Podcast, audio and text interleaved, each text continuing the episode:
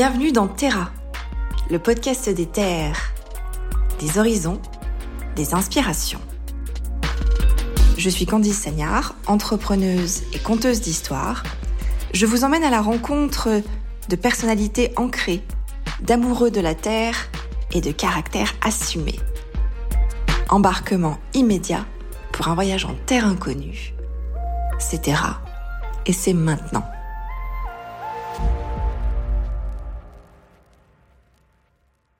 Bonjour à tous, bienvenue dans Terra. Je vous accueille pour un nouvel épisode.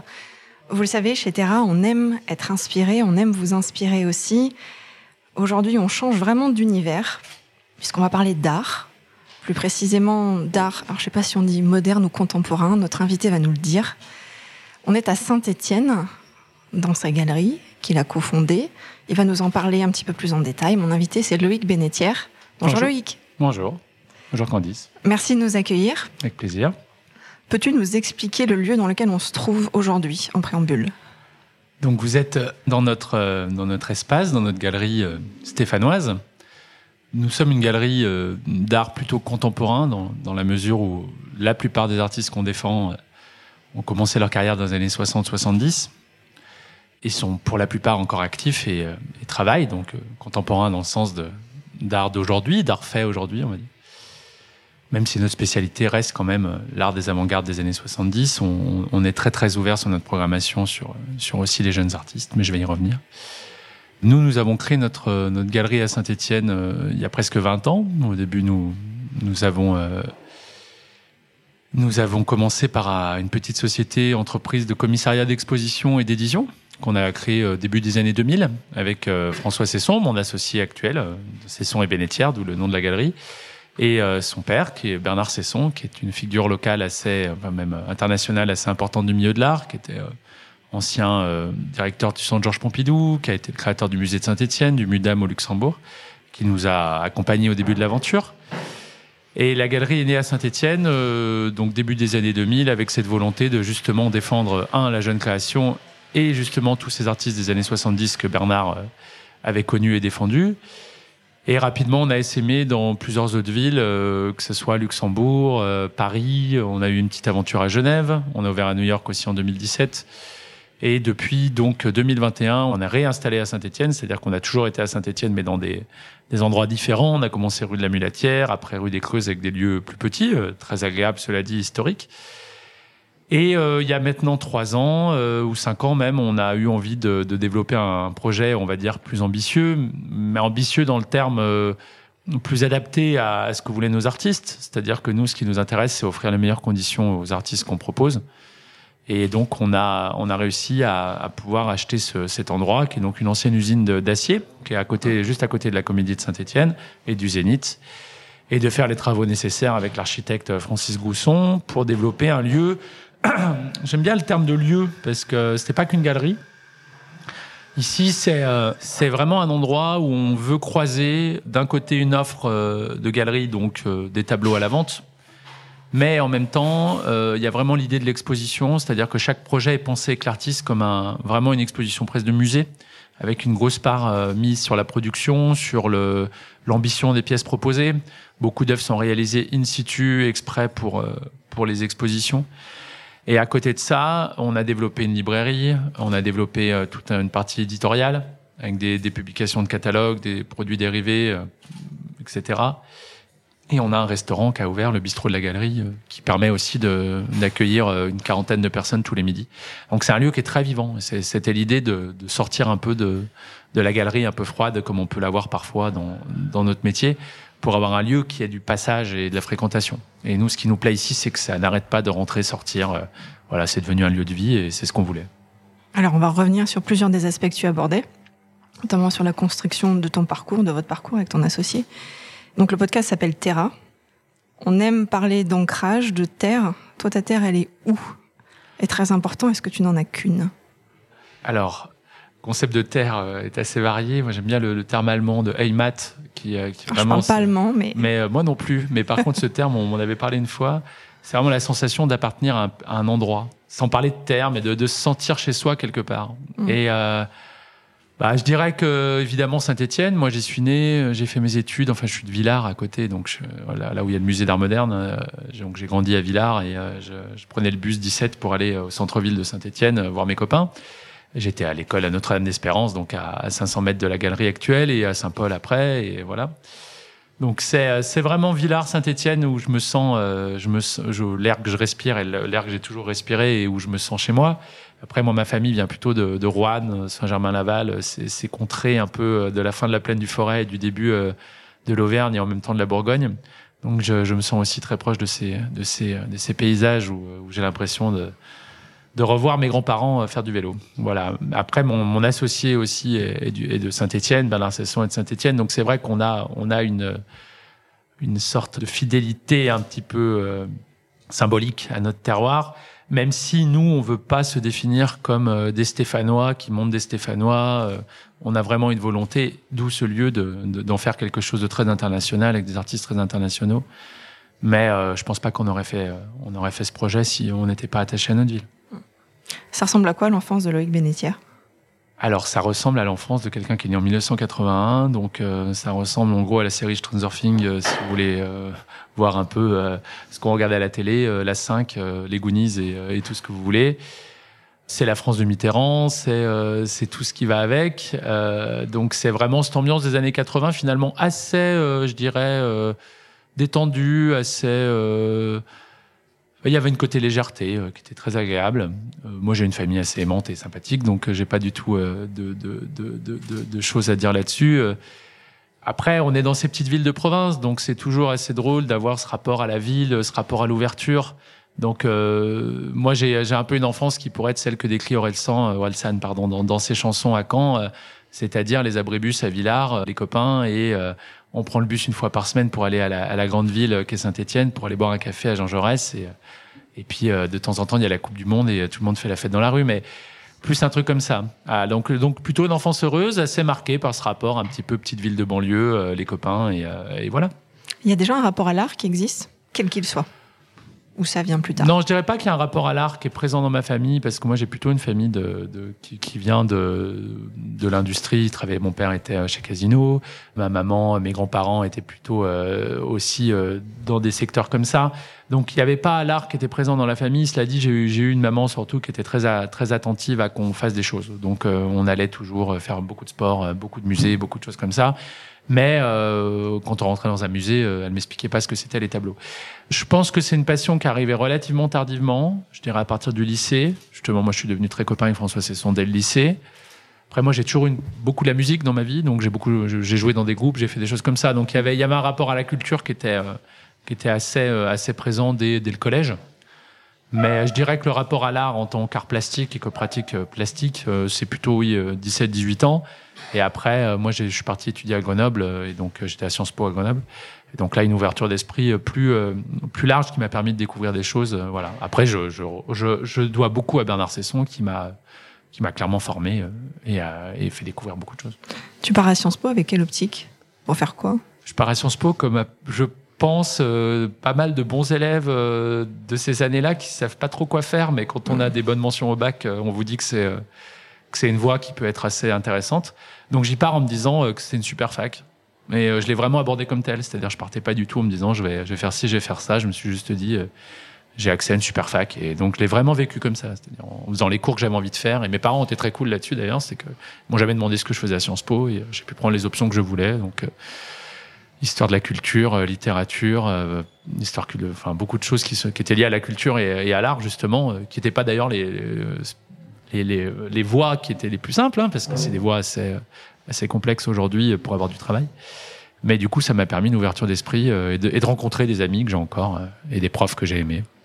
Alors, j'allais dire la bascule, le pivot, il se fait quand exactement? Tu sais, il y a la musique qui est importante aussi, qui reste en. Alors, il y a deux, il y a deux, il y a deux. Je t'ai coupé, excuse-moi. Je t'en prie. Non, il y a deux. Je dirais qu'il y a deux étapes. Le, le premier pivot, c'est euh, vraiment quand j'arrive à Sciences Po, où, je me rends compte rapidement au bout d'un an que j'ai envie de travailler dans la culture, j'ai envie de faire des lettres, j'ai envie de faire des choses qui, euh, voilà, j'ai envie d'être dans, d'en faire mon métier. Très longtemps d'ailleurs, c'est plutôt dans l'édition que j'ai envie de travailler, euh, plutôt le texte, mais vraiment littérature. Pour écrire toi ou non, pas nécessairement pour accompagner les auteurs? Pour accompagner les auteurs, je lisais beaucoup, je lis beaucoup moins maintenant, mais j'avais un prof qui me passionnait, donc on était, on était très là-dedans. Quand après je suis parti en Erasmus en Espagne, pareil en littérature plutôt. Et en fait, après, c'est vraiment la rencontre, la re-rencontre avec François, mon associé, donc, qui avait monté lui à l'époque une boîte de skateboard qui s'appelait Illich, qui a eu son petit succès qui m'a demandé de revenir un peu l'aider sur euh, quelques dossiers, euh, notamment dans cette boîte. Et puis, euh, bon an, mal an, on s'est mis à prendre langue avec Bernard Cesson, qui justement voulait à l'époque, lui, arrêtant sa carrière dans les musées, recréer une petite structure pour défendre les artistes. Et au lieu de faire mon stage de, parce que j'étais parti en Avignon faire un master juste après Sciences Po, enfin au retour d'Espagne après Sciences Po, m'a dit bah écoutez votre stage si vous voulez, on, on, monte une petite boîte tous les trois pour pour faire agent d'artiste. Et en fait c'est venu de là. Et ce qui m'a plu, c'est qu'en fait, on est parti de zéro, donc euh, on a tout, tout eu à créer. Et ma culture aussi en art était zéro. Donc euh, j'ai dû, euh, bon, j'avais des bases, hein, mais qui étaient loin d'être d'être d'être convenables, je dirais. Donc j'ai pu vraiment passer X années à, écouter Bernard et François m'expliquer les courants, les artistes, à rencontrer les artistes et à lire beaucoup, voilà, sur ça. Mais mais c'est encore loin, il y a encore du travail, comme tout. J'ai une question par rapport à ça, justement. Est-ce que simplement on peut apprendre l'art ou est-ce que tu penses qu'il faut avoir une sensibilité malgré tout, un goût particulier pour pouvoir l'apprécier? Moi, je, pense que tout, tout s'apprend. Hein. Euh, il n'y a pas de choses impossibles. Bon, évidemment, quand on a une certaine envie, euh, les choses s'apprennent plus facilement, mais ça, que ce soit pour les mathématiques ou l'art, je pense que c'est pareil. Je pense que ça se travaille. Et euh, que ça soit, mais comme beaucoup de choses, hein, comme la musique ou d'autres, il y a du travail.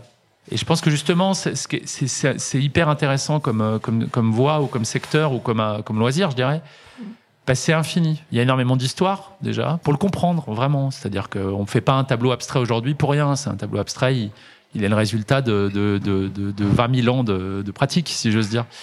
Et donc, pour, euh, comprendre déjà d'où tout vient, euh, c'est énormément de travail. Et, et on n'a pas compris au bout d'un moment, mais c'est passionnant parce qu'il y a beaucoup d'histoires, en fait. C'est très lié à l'histoire. Et après, euh, les, les, les, différents courants actuels, les différentes choses, tout s'apprend, mais c'est du travail. Ouais. Et je pense que c'est passionnant parce qu'un tableau, euh, c'est euh, causa mentale, euh, comme disait Léonard de Vinci, c'est que voilà, la, peinture notamment, c'est ça ne parle que de soi, ça ne parle que de peinture, ça parle de représentation, ça parle de ça parle de l'humain en fait. Et, et donc c'est passionnant. Mais je pense que c'est vraiment quelque chose qui s'apprend, oui, que c'est, mais qui est d'ailleurs assez facile au départ pour avoir les quelques clés pour pour comprendre un petit peu euh, les choses qui permettent d'aborder un musée d'une manière très différente, c'est pas si dur. Moi, je propose souvent ça à des collectionneurs qui commencent.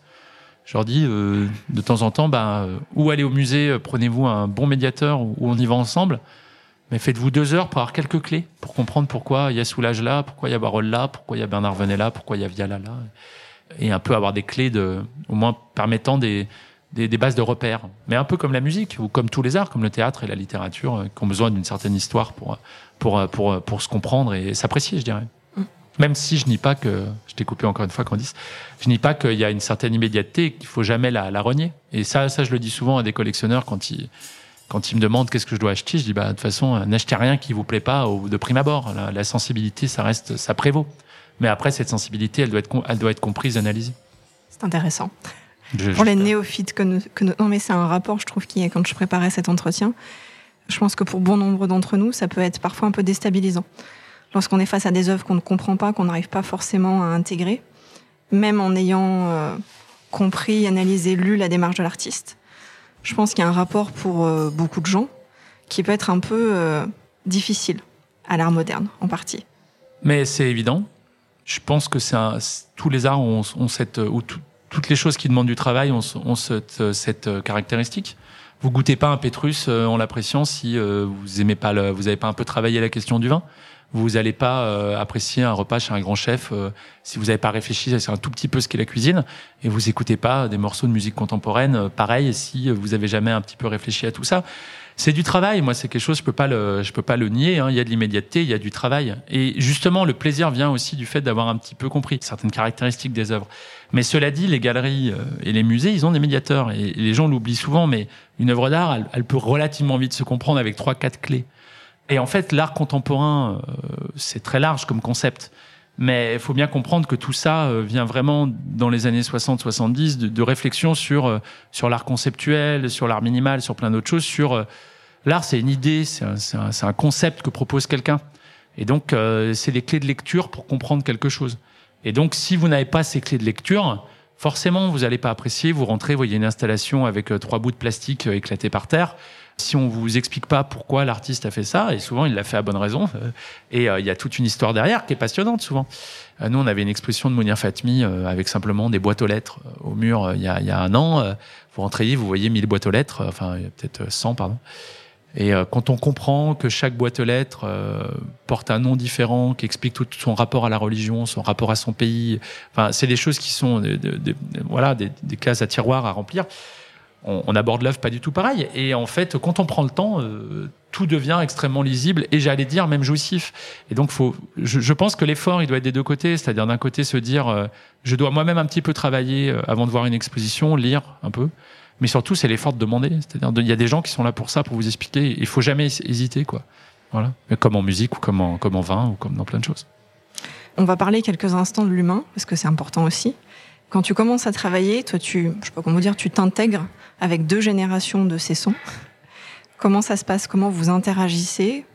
Comment ça fonctionne? Est-ce que c'est quelque chose qui est inné? Parce que vous entendez bien, ça fonctionne ou ça a besoin quand même d'être travaillé il y a besoin d'un peu de temps pour interagir en bonne intelligence tous les trois. Alors, faut pas, euh, comment dire, euh, Bernard, quand on a commencé, devait avoir 60 ans. Euh, moi, j'avais 25 ans avec François. Donc, effectivement, il y a deux générations.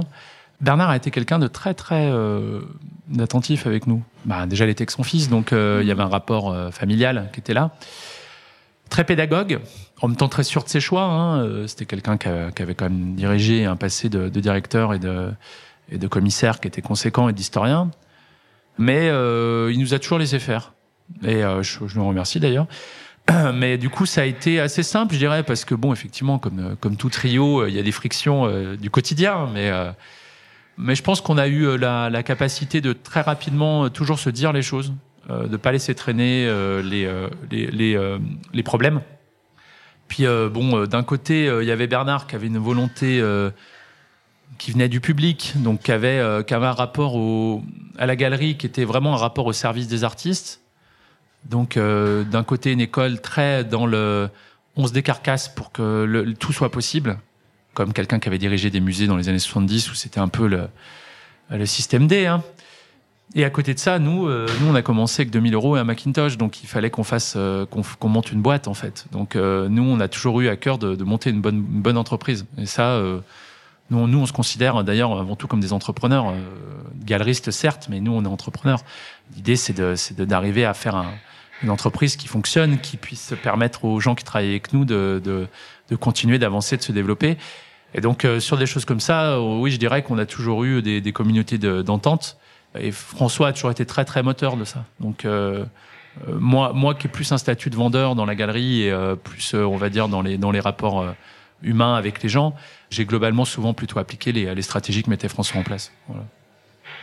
Est-ce que tu peux nous raconter en quelques mots comment on passe d'un commissariat indépendant, ce qui était le cas au départ, à ouvrir des galeries, se développer, rencontrer, aller chercher des artistes bah, en fait, euh, nous, je dirais que 80% de ce qui nous est arrivé euh, reste du pragmatisme pur et dur euh, et des rencontres et des opportunités, hein, comme plein de choses.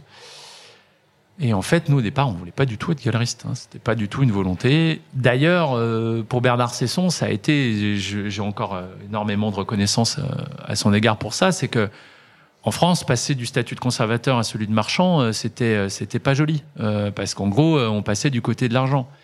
Et il y a très peu de conservateurs qui ont fait ça. Ça, ça a beaucoup changé depuis dix ans. L'interaction public-privé a explosé depuis dix ans. Mais à l'époque le, le, marché entre guillemets, c'était la partie un peu euh, un peu plus capitalistique, brute de, du métier, quoi. Et donc nous au départ, le rôle de commissaire, euh, c'était de se dire, euh, en fait, on avait fait une analyse qui était, mais Bernard avait fait cette analyse et François de, se dire bon ben il y a beaucoup, pas mal de musées qui n'ont pas de moyens, qui n'ont pas de temps, qui n'ont pas d'équipe. Nous on va leur proposer des expositions clés en main où en gros pour pour une, somme X on arrivait avec notre camion, on, avait les œuvres, on avait fait les constats d'état, on avait fait les fiches de prêt, on accrochait et on s'occupait de tout quoi. Et euh, ça, ça avait assez bien pris. C'est-à-dire, on avait fait des projets avec Clermont-Ferrand, euh, sur Viala, tours de Zeus, avec Reims, euh, avec la ville de Biarritz. Et c'était d'ailleurs pas désagréable comme métier parce qu'il y avait, c'était du service. En fait, vous n'aviez que, que des questions relatives à, du, à du service et à, des, à des propositions de service. Et en fait, rapidement, on s'est rendu compte qu'ils voulaient tous des catalogues. Donc, ils demandaient de, qu'on les aide à trouver des éditeurs pour les expos. Donc, on s'est mis à travailler avec des éditeurs, dont Somoji, qui était assez important dans notre parcours. Assez rapidement, on s'est dit, bon, ben, au lieu de payer le livre euh, X, on va le faire nous-mêmes. Et on va essayer de trouver une solution. Mais encore une fois, c'était plutôt de la, l'opiniâtreté, je dirais, que du, que du, que de la, à l'époque, que des vraies stratégies de business. Nous, à l'époque, on n'avait jamais été voir une banque euh, avec un business model. Hein. On, essayait un peu, euh, pragmatiquement de, de répondre à, aux offres qui se faisaient à nous. Hein. Bon, je vous dis ça, c'était il y a 20 ans. Nous, on a bossé trois ans sans se payer, euh, à faire euh, des, des, semaines de 80 heures dans des camions. Euh, il y avait un côté un petit peu aventure, quoi. Et d'ailleurs, Bernard aussi, pour sa retraite, c'était assez drôle, je pense, de, de passer de, de, grand directeur de musée à ce côté très artisanal.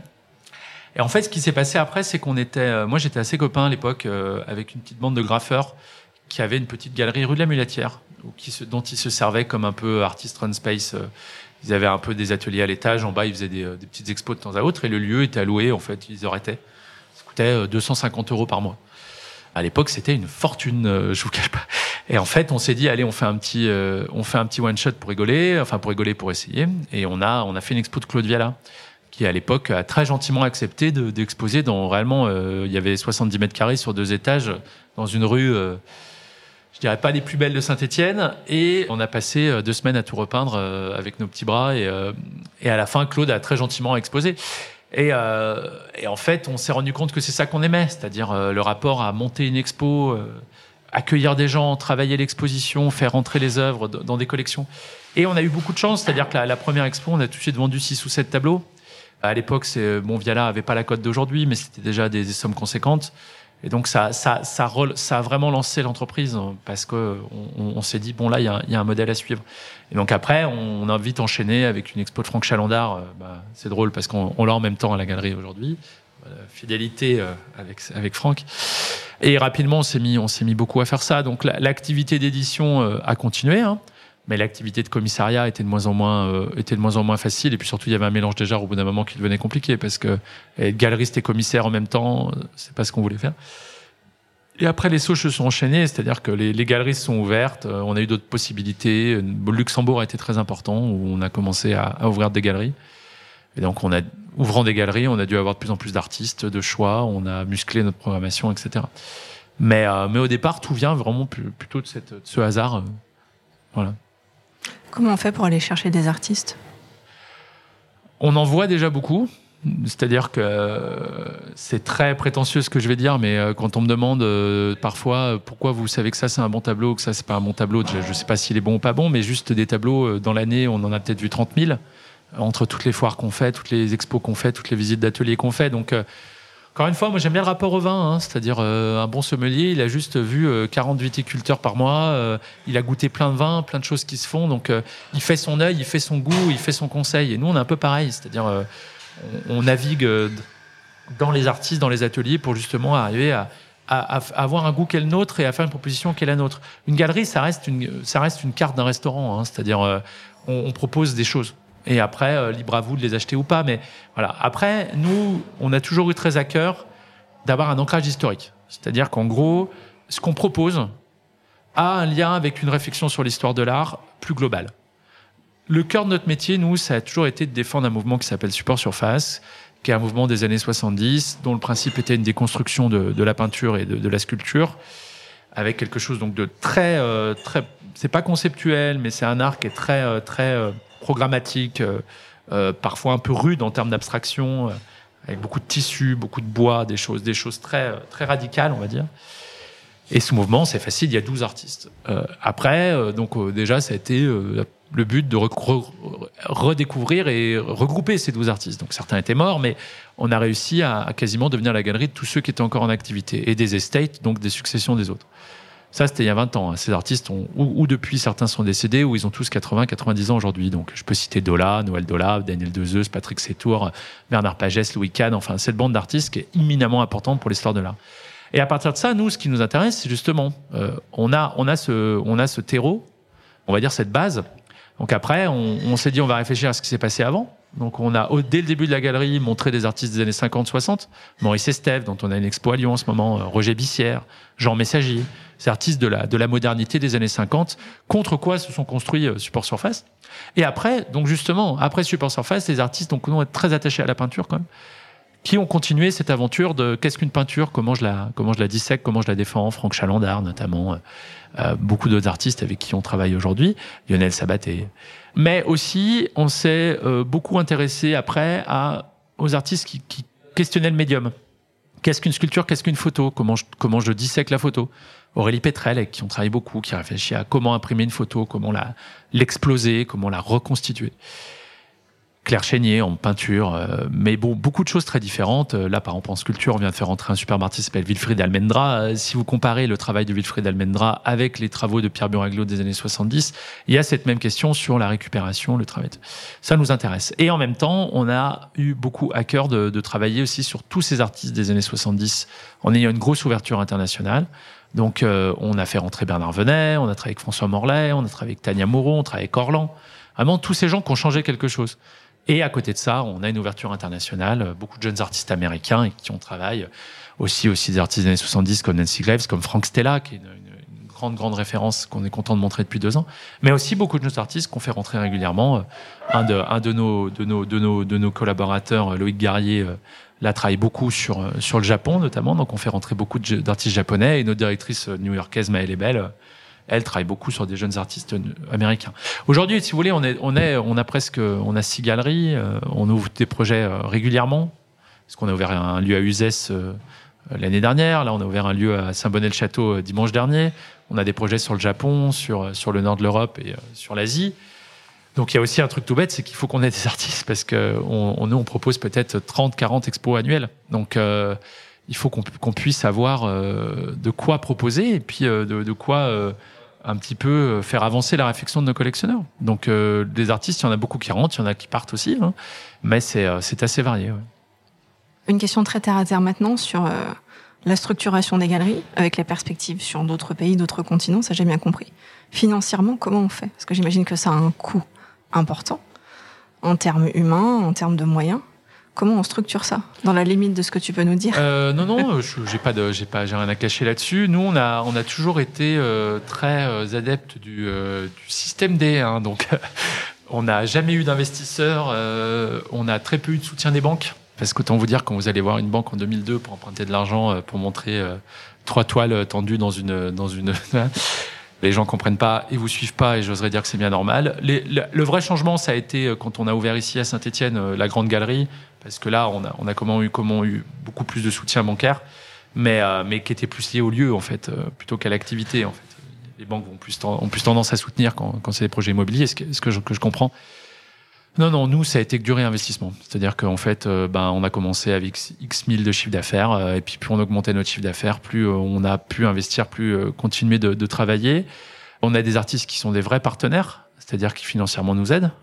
Claude Viala a toujours été d'une grande importance dans le, vraiment dans la structuration de la galerie, euh, notamment, et plein d'autres. Non, aujourd'hui, c'est une grosse structure, parce qu'aujourd'hui, on, euh, on a pratiquement, vous voyez, entre 6 et 8 lieux. Euh, il y en a d'autres qui vont ouvrir. On a, je dirais, tout le temps entre 15 et 20 employés. Mais relativement à d'autres galeries, on arrive à faire tourner tout ça avec beaucoup moins de gens que certaines grosses machines internationales. Nous, une galerie aujourd'hui, même comme celle de Saint-Etienne, c'est une directrice, Ivana Garel, qui fait un travail formidable, sa collaboratrice Dina, qui quasiment font tourner la boutique. Et après, on a des personnes qui aident autour. Donc chaque lieu tourne avec entre deux et trois personnes. Donc si vous voulez, ça reste des. Euh, on, on, a eu très à cœur de, de, rester dans des économies assez, assez contrôlées et faciles. Évidemment, comme, tout, comme toute boîte qui se développe, euh, on aimerait encore avoir 200 personnes de plus, mais il y a une réalité, économique. Et puis nous, malgré le fait que les œuvres qu'on propose sont, des œuvres, je, je le cache pas, hein, il y a des, dans des prix assez élevés en moyenne. Hein, c'est tellement d'investissement et de, on va dire, de, propositions, d'outils derrière et de, on doit aussi faire des foires, nous on doit faire beaucoup de publications. Donc c'est des métiers en fait où l'investissement est, exponentielle si vous voulez que vos artistes fonctionnent. Mais je compare souvent ça à des maisons de disques aussi. C'est-à-dire que voilà, vous lancez un jeune artiste, vous allez mettre le paquet sur la promo, vous allez mettre le paquet sur les tournées, vous allez mettre... et il va peut-être, entre guillemets, commencer de vous rapporter de l'argent dans 30 ans. Il y a toujours aussi cette idée de locomotive, c'est-à-dire qu'il y a les artistes, en fait, il y a toujours quelques locomotives dans la galerie euh, qui font qu'à un moment T, c'est monsieur X qui vend mieux que l'autre, qui permet en fait finalement de financer euh, les jeunes artistes qui arrivent. Donc il y a un peu cette idée de communauté économique aussi que je trouve assez intéressante. T'as jamais été approché par des investisseurs?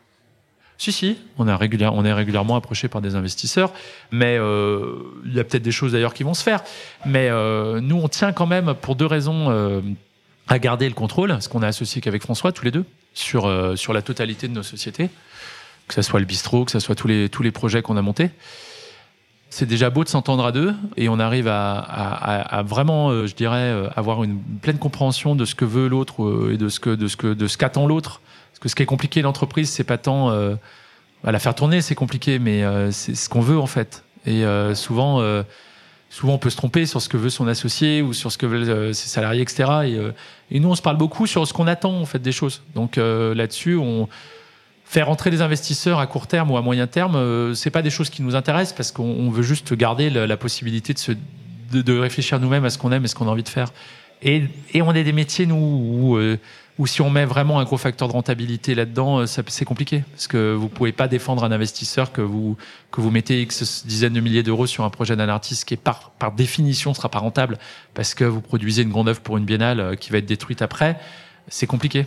Mais euh, ça, du coup, c'est des choses que nous on peut maîtriser en interne parce qu'on sait que c'est des choses qui donneront, qui auront les conséquences économiques 3-4 ans après.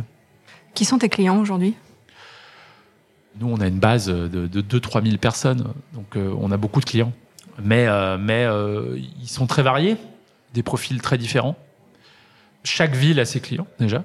Donc, effectivement, il y a un terreau local. C'est-à-dire qu'aujourd'hui, Saint-Etienne, effectivement, vend plus à des Stéphanois qu'à des Luxembourgeois. Mais, par exemple, sur l'expo qui est là, sur les, je sais pas, 40 pièces vendues, il y en a 20 qui sont hors de Saint-Etienne, voire plus. Il y, a, il y a plusieurs profils, mais euh, j'insiste sur quelque chose, c'est que nous, on n'est pas des marchands. Mais j'ai rien de péjoratif euh, sur le terme marchand, que je respecte énormément. Et nous, il faut bien comprendre qu'on est des galeristes. Donc euh, le principe d'une galerie, c'est de, de penser des expositions avec des artistes. Donc nous, en gros, les artistes nous mettent les œuvres en dépôt. Je, je l'explique parce que souvent, c'est pas clair pour les gens. Et à la fin de l'exposition, on regarde ce qui est vendu et on partage euh, l'argent, entre guillemets, pour simplifier.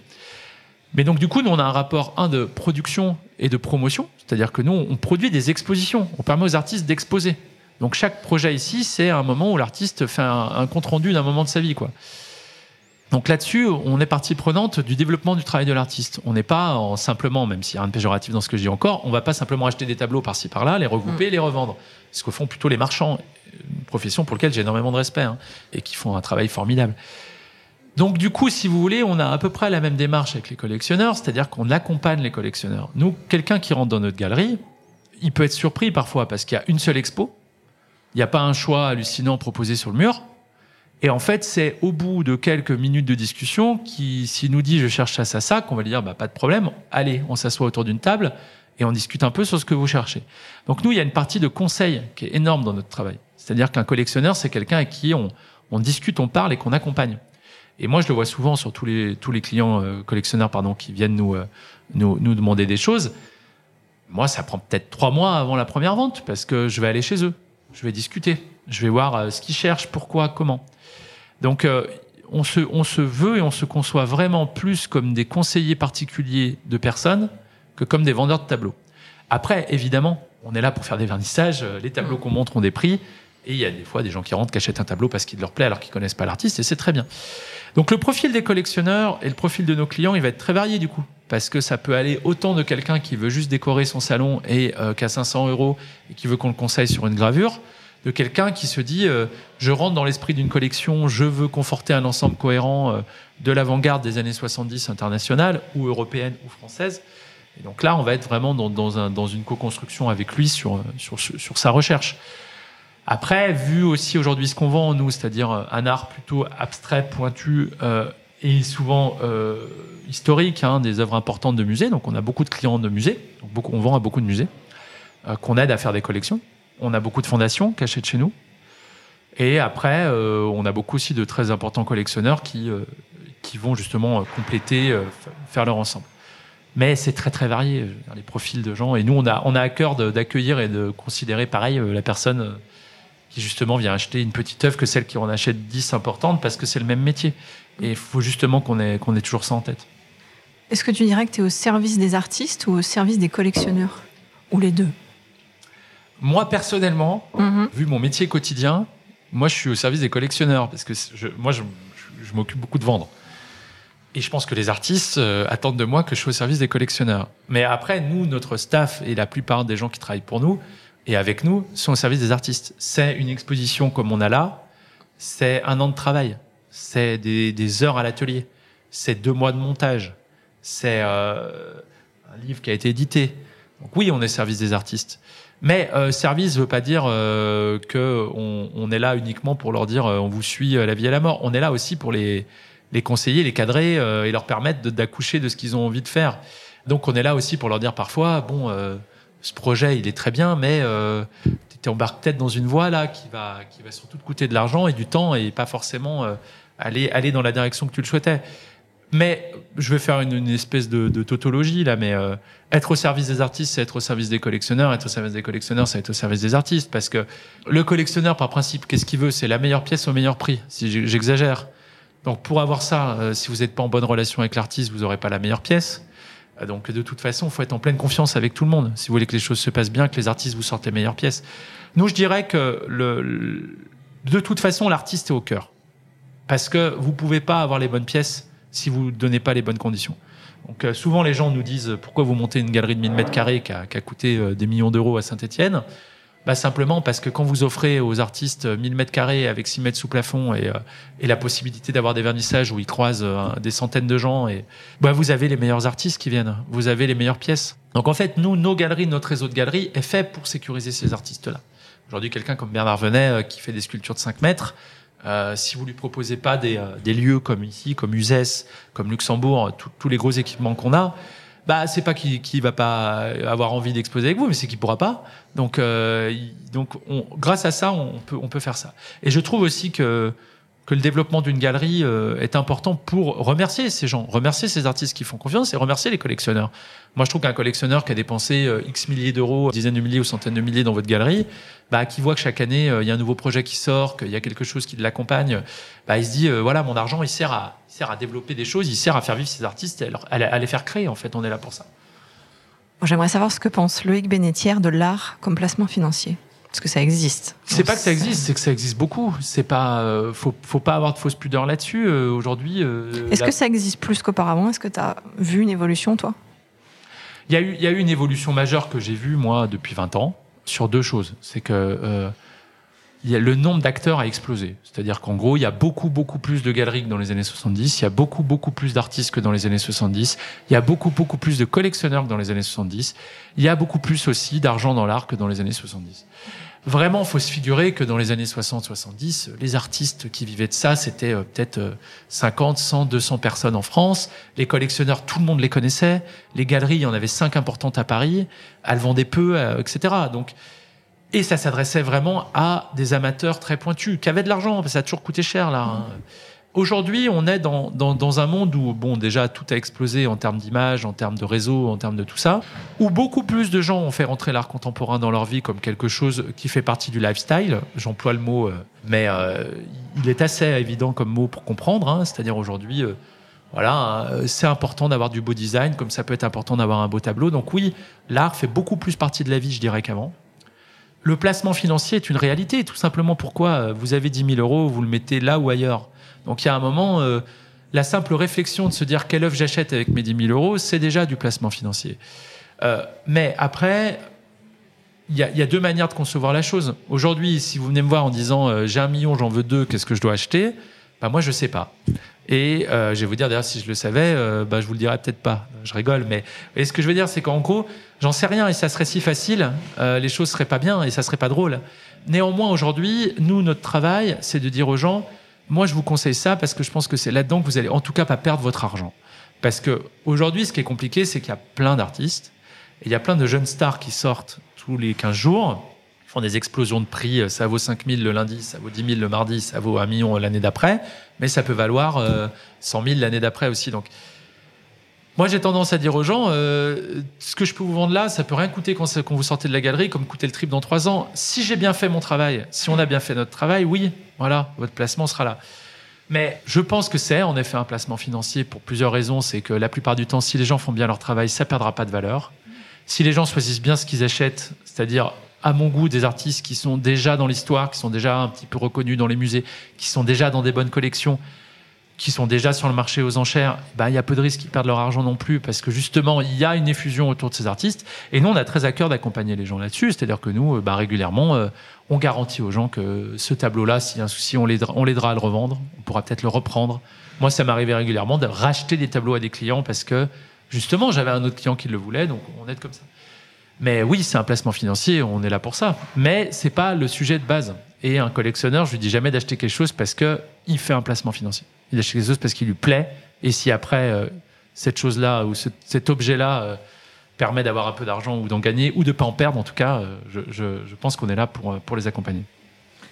De façon très rapide, en même temps, c'est une question un peu difficile que je vais te poser. Qu'est-ce que ça évoque l'art pour toi?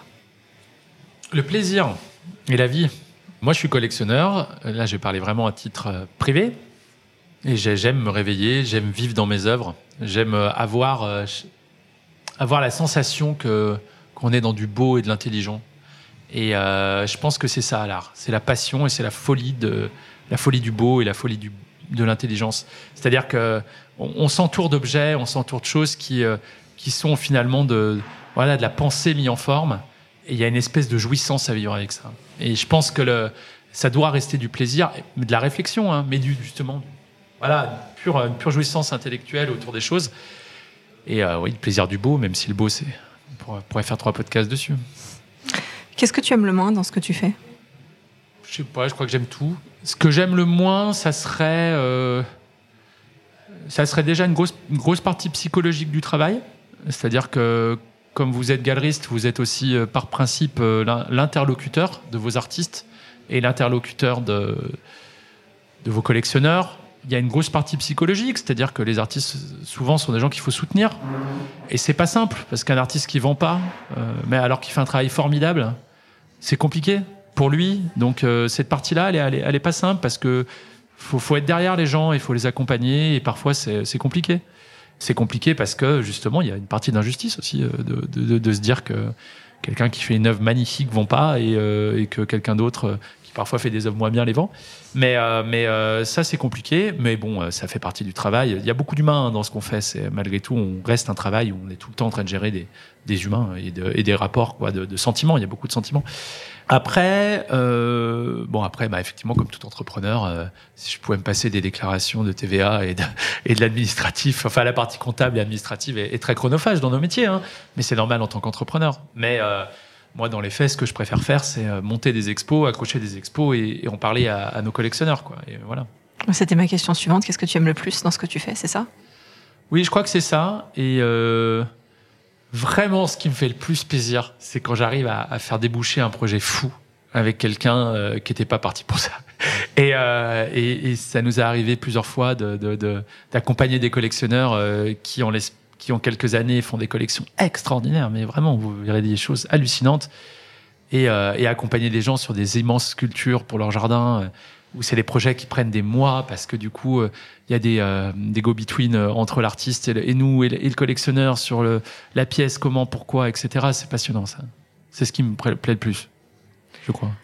Qu'est-ce qu'on peut te souhaiter ou souhaiter à Cesson et Bénétière dans son ensemble?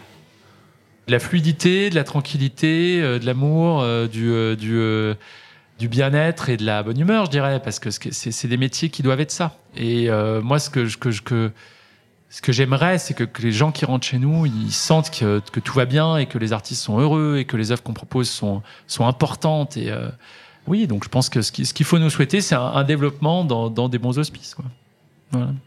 Donc on rappelle qu'on peut venir à la galerie, qu'on peut rentrer, qu'on peut regarder les œuvres. C'est même fortement encouragé. Je dirais même que c'est les, galeries sont les, seuls endroits où vous pouvez rentrer gratuitement euh, dans, le milieu de l'art. Euh, vous ne payez pas et vous voyez des expos avec des médiateurs.